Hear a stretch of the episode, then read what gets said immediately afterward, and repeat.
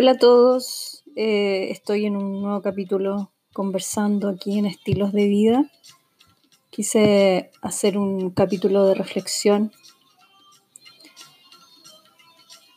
Hoy día estamos ya en el día número 6 de la cuarentena, en familia, en casa, todos guardados, o casi todos, esa es la idea. Y las reflexiones que aparecen es que el virus, ¿no es cierto?, se suena en, en, los medios como la pandemia, pero el miedo también puede ser una pandemia. La sobrecarga informativa también puede ser una pandemia. ¿Y cómo podemos lidiar con ese miedo?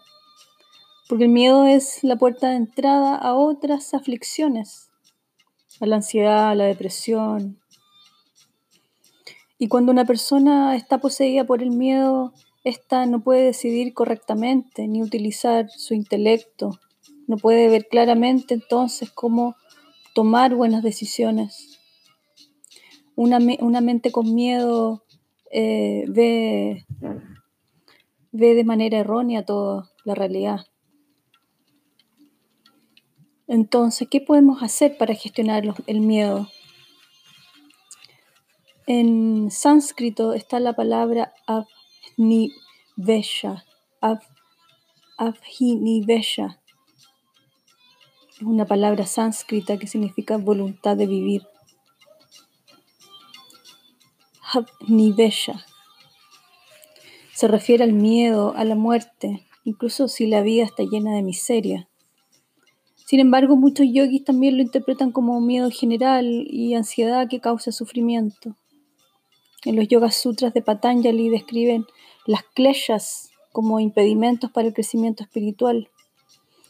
Y este es uno de los cinco kleshas o estados mentales negativos que causan sufrimiento. Abhini Vesha. No solo es el miedo a la muerte, sino que también incluye la identificación incorrecta del verdadero ser con el cuerpo o el mundo físico temporal. Este miedo puede evitar que un yogi logre moksha o nirvana, que supone que es el camino que buscan los yogis, ¿no es cierto?, de la iluminación. Las prácticas yógicas como la meditación y los ejercicios de respiración o pranayama, que más adelante vamos a ir conversando sobre eso, proporcionan métodos para superar este klesha que se llama Abhinivesha. Cuesta pronunciarlo porque tiene una H, Abhinivesha. El miedo como estado de, es necesario en circunstancias de sobrevivencia. Para eso existe, ¿no es cierto? Es, entender esa función de, estar alerta ante amenazas que nos entrega. ¿No es cierto? El cuerpo siente miedo y es útil, por ejemplo, cuando me persigue un oso, eh, una amenaza de ese tipo y tengo que correr rápidamente. En ese caso, si el miedo es real, el, cuerpo sabe lo que tiene que hacer. Y en este caso, lo que estamos viviendo, el miedo nos ayudará a tomar los resguardos necesarios ante esta pandemia, ¿no es cierto? Nos ayudará a entender que debo guardarme en casa, comer saludable, tomar las medidas de higiene correspondientes, no tener contacto al exterior con otras personas, etcétera. Pero hay miedos que están en mi imaginación y que no son amenazas reales. Y ahí va el mensaje de los kleshas que hablan los Yoga Sutras. La sensación de pérdida y fracaso que sufro por no estar trabajando genera un miedo, ¿no? Que las cosas no están saliendo como yo lo he planeado. Las estructuras por las cuales me he manejado en la vida y que ahora sencillamente ya no me sirven y ver que el mensaje es la vida, no son las cosas planeadas, sino las cosas que puedo hacer. Esto es lo que hay ahora. Estoy en casa, estoy en resguardo, estoy con mi familia. Y también puedo ver que hay tremendas oportunidades que exigen flexibilidad para adaptarme a lo que ocurre la autoobservancia en estos días. Este fue el mensaje al cual nos lleva una cuarentena. Vuelve a ti, vuelve a hacerte las preguntas trascendentales. Es como un mirarnos al espejo y hacernos las preguntas. Entonces podríamos escribir en un cuaderno cuáles son esas preguntas. ¿Quién soy hoy? ¿Cuánto he cuidado de realmente de mí? ¿Cuidé mi cuerpo? ¿Qué prácticas o disciplinas he incorporado las cuales podrían ayudarme a sobrepasar este tiempo conmigo? ¿Trabajo en algo que aporta al mundo? ¿Qué tan cuidadoso fui con mi economía estos años hasta hoy? ¿Cultivé relaciones saludables con mis hijos y pareja? ¿Cuál red de apoyo cultivé estos años? ¿Vivo en mi verdad? Y hoy este virus ha traído un nuevo orden, un nuevo mundo y vamos a necesitar un todo nuevo. Traer lo mejor de mí mismo, de mí misma. Me obligará a conectar con la adaptabilidad al cambio, que es algo que nos cuesta mucho. Porque esa es la realidad, un constante cambio. La naturaleza lo es. Ahora comienza a llegar el otoño y los árboles empiezan a soltar sus hojas. Esa es la impermanencia que habla el budismo, una idea que se convierte en un gran desafío porque implica renunciar al control y además entender que el apego y el aferrarse a las ideas y cosas no funciona.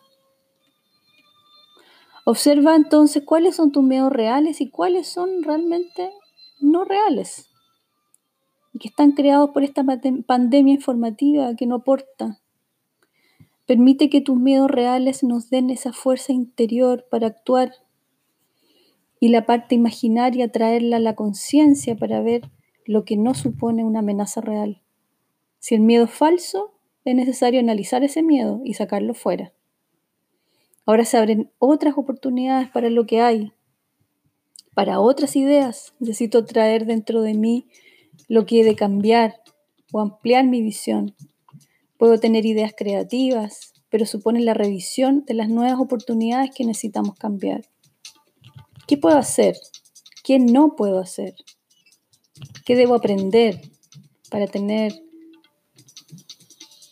nuevas disciplinas?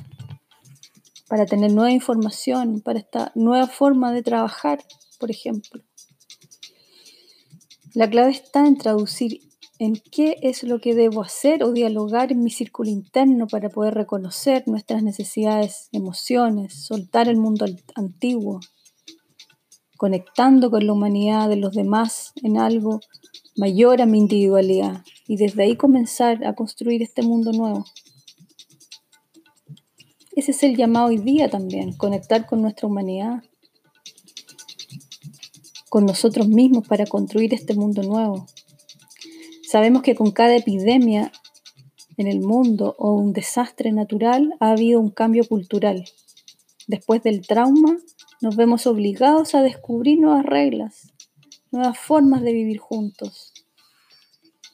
Epictetus, un filósofo de la línea estoica,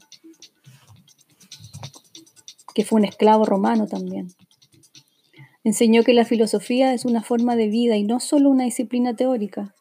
Para él, todos los eventos externos están fuera de nuestro control.